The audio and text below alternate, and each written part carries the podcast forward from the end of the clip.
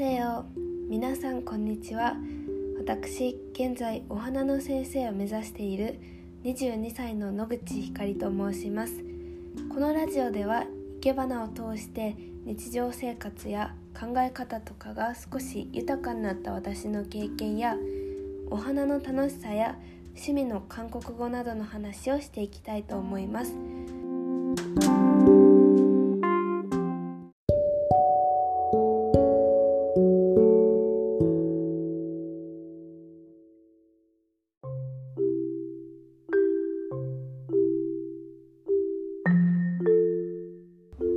いうことで今日は生け花歴15年目の私が選ぶああ生け花しといてよかったなぁと思った瞬間ベスト3をお話ししたいと思います。早速ですが第1位は人に喜ばれる。第2位は日常生活が明るくなる。第3位は日本文化を紹介できるです。まずね第1位の人に喜ばれるっていう経験は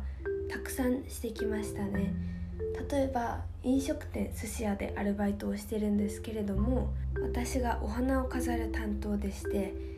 お店に合った雰囲気とかあとは季節のお花っていうのをよく飾るようにしています。それを見たお客様やあとは旦那さんおかみさんとかお店の方にですねめちゃくちゃいいねとかやっぱ花があると違うわってね言ってもらえます。以前外国人のお客様が来られた時にはよく写真を撮って帰られてて「あこれ私が作ったんだよ」って紹介したら「わーお!」みたいな。すごいね。日本文化クールだねって絶賛してくれてましたね、うん、早く外国人のお客様が来れるようになったらいいんですけれどもまあ、バイト先とか誰かのためにお花を生ける時には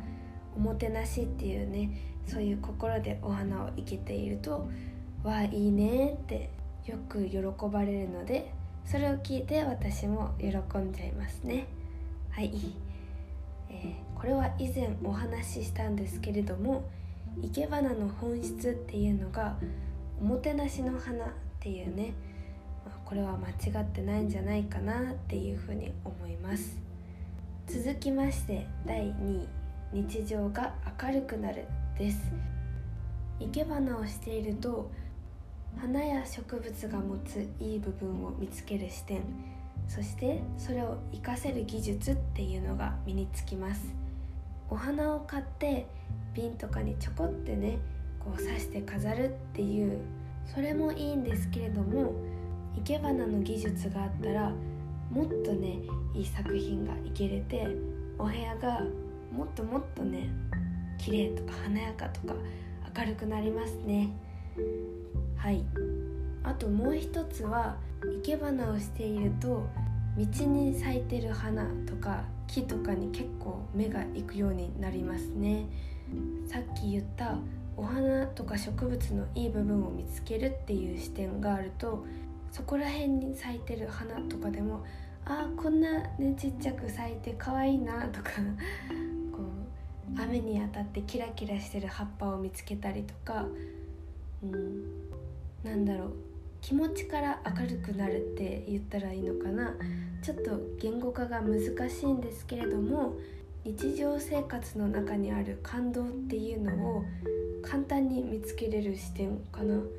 とにかくその視点があったら日常生活が明るくなるかなって思いました。最後に3つ目日本文化を紹介できるです。生け花は日本の環境あとは歴史日本人の精神いろんなのが詰まってる伝統文化なんですね、えー、海外の人に私はそれを伝えたことがあるんですけれども自分の国の文化日本人として紹介できるってすごく大切なことだなっていうふうに思いましたね、うん、もし生け花をしてなかったら私は日本人としてこれが誇れる文化だよって説明できなかったかもしれません。今まで海外交流ボランティアでね外国の方たちと関わる機会が結構あったんですけれどもどの国の人も自分の国はこういう文化があって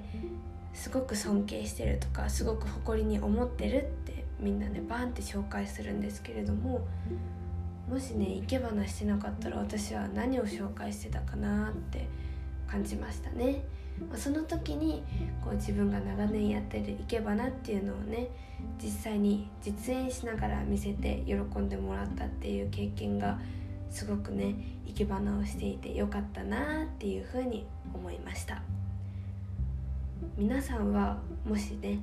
日本人として日本文化を説明してって言われたら何を紹介しますか？よかったら教えてください。ということで今日はここまでにしたいと思います。生け花歴15年の私が選ぶ